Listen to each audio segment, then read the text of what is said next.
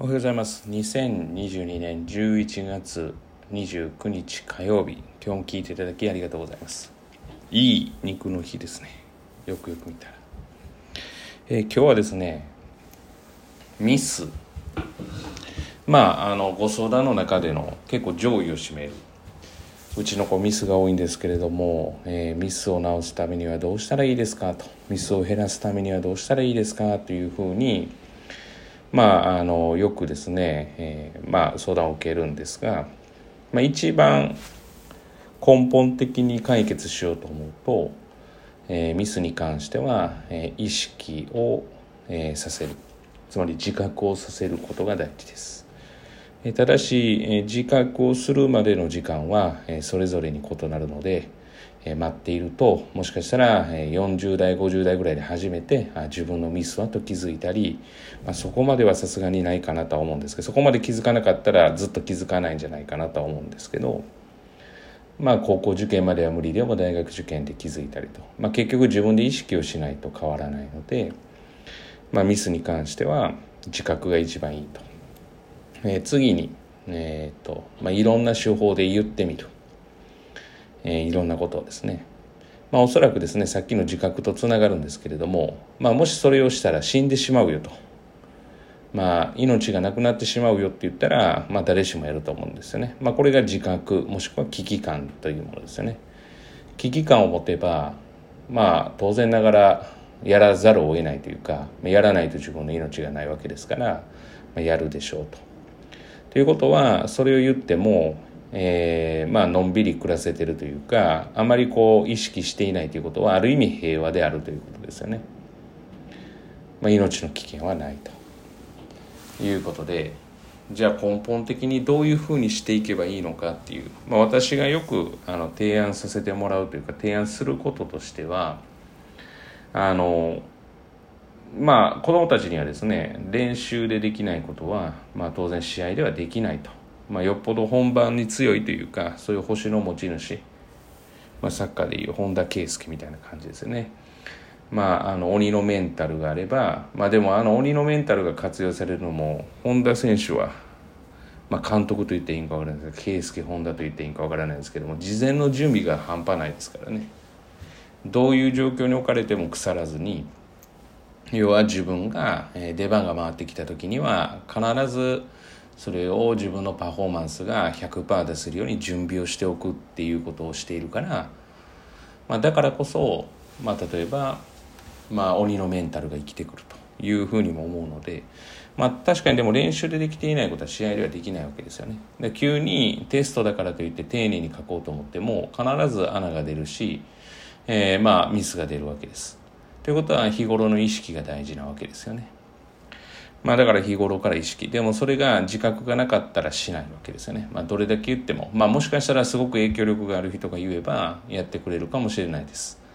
まあ全員が全員に私がそれができるということではないので、じゃあ大人として客観的にその対応はどうするのかというふうに言われたら、ミスはするものというふうに思って対応します。つまり、えー、例えば80点を取りたかったら80点を目指したらダメなわけですね。まあ、日本のこの100点方式でいくと。まあ、例えば90点100点を目指さないとそこにヒューマンエラーは必ず生まれますからだからヒューマンエラーが、まあ、まあ生まれるということは100を目指させて80を取るということをさせていく必要があると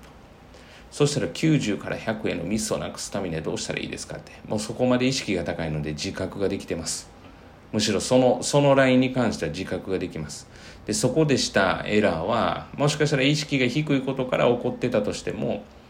もしかしたら起きてるかもしれませんが意識が低いことで起きてることも本当に100取りたいと思ったらおそらくそこはもう自覚につながるんで。じゃあ例えば45060でミスがなくなれば780になるんだっていう人はそのヒューマンエラーに関しては当然起こりうることだという方ことをまあ、意識しておかないといけないし持たせておく必要があるというふうに私自身は考えてます。だからまあ10問ぐらいのミスはちょっと行き過ぎですけれども5問以内はあり得るということを考えて点数を、え取らせていく。まあそこはだからまあなんか楽観的というよりも悲観的なあれかなという。むしろそれを見越して対応していかないといけないという。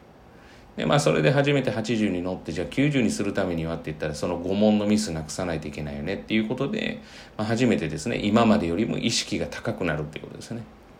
ですから、まあ、エラーは起こり得るんです。仕事上でもそうですし、まあ、何度も同じエラーをされると困るというのもあるんですけど意識が足りなかったら何度も同じエラーします。まあ、日本でいうと人様に迷惑をかけるミスっていうのは良くないとも言われるんですけれどもまあ確かに何度も同じミス仕事上ではありえないんですがまあおそらくテストではありえるのかなとまあそれも見越しておくことが必要だしそういうものだっていうことですね。もっと言ってみたら私自身がじゃあそのミスなく常にやれてたかって言ったらそんな自分は大それたものでもなかったですしないですしだからそこは起こるんだっていうことは知っておいてだから起こることを、まあ、どうしようというよりも起こっていることを踏まえて点数を、まあ、試算するっていうことが大事かなというふうに思っています。まあ、ミスの対処法ですね。